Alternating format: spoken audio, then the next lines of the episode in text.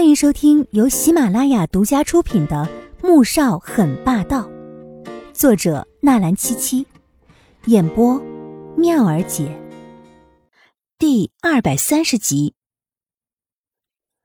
蒹葭，萧寒两口子的婚姻破裂，对你有什么好处啊？如锦虽然身世不好，可哪里惹着你了吗？让你这么处心积虑想要拆散他们呀？俗话说：“宁拆十座庙，不破一桩婚。”你这话可是要遭报应的。穆宏博平时甚少作声的，可一旦出声，便是一针见血，直戳人心。否则，这董事长又哪能稳坐这么多年呢？穆蒹葭被大哥说的面红耳赤，气得胸口上下起伏，却又不敢发作，只得委屈又不满的看向了穆老太太：“妈，你看大哥说的话。”太难听了吧？什么叫我想要处心积虑的拆散他们？我只是觉得季如锦配不上萧寒，带出去会丢咱们穆家的脸，我才好心提醒大嫂的。蒹葭说的本没错，萧寒应该娶个门当户对的女孩当妻子。他和这个季如锦结婚的时候，我就不同意。可是你们这个当爸妈的都点头了，我还能说什么呀？现在既然在这儿把话说开了，那我也就直说了。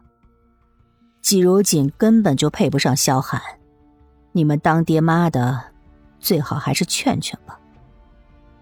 穆老太太见不得女儿受委屈，立刻严厉的出声。穆宏博的脸上更加难看起来，同时他恼怒的瞪了一眼对面的魏秀秀，若不是他起的幺蛾子。老太太和穆蒹葭怎么会说出这样的话来呢？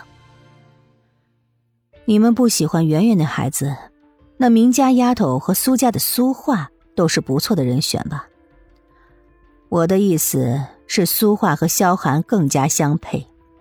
我们穆家和苏家交情一向深厚，苏画以前又是萧寒的初恋，如今又是大力皇家歌舞团的首席舞蹈师。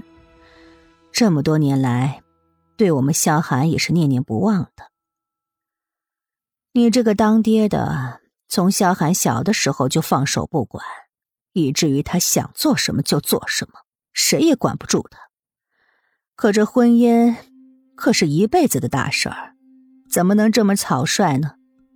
趁着现在季如锦一直没怀孕，给他笔钱，把他安排出国就是了。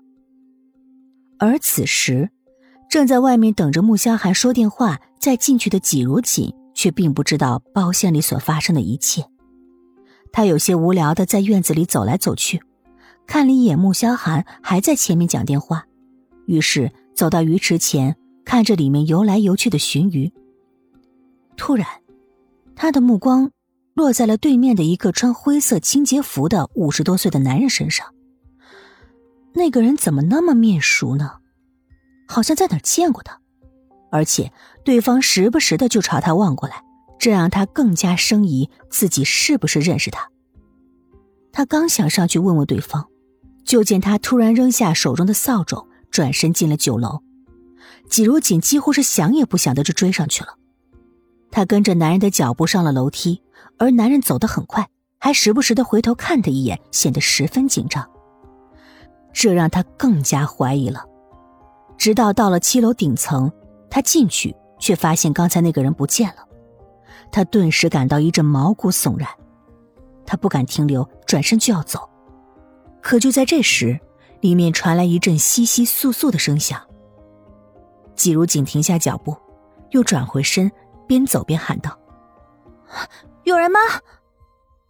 当他转身走到外面的走廊时，声音突然消失了。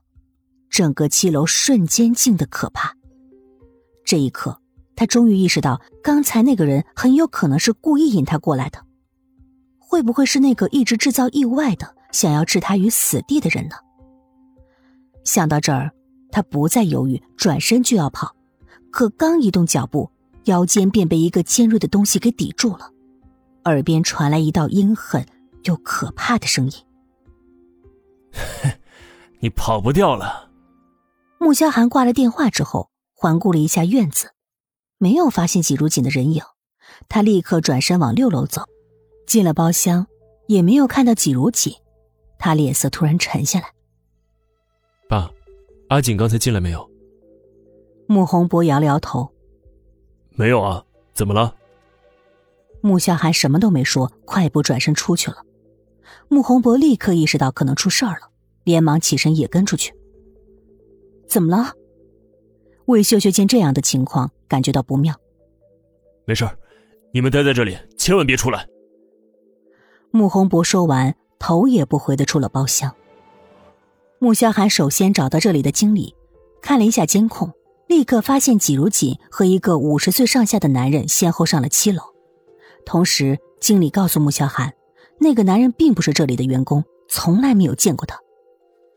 君临阁的七楼属于观光楼，为了方便顾客观景，七楼是属于开放式的。春夏秋还好，到了冬天冷风嗖嗖，没有人上去。新的免费书《凤临天下女商》同样免费，同样好听，剧情超爽，而且已经很肥喽，可以开始宰喽！点击蜜儿姐头像订阅收听《凤临天下女商》。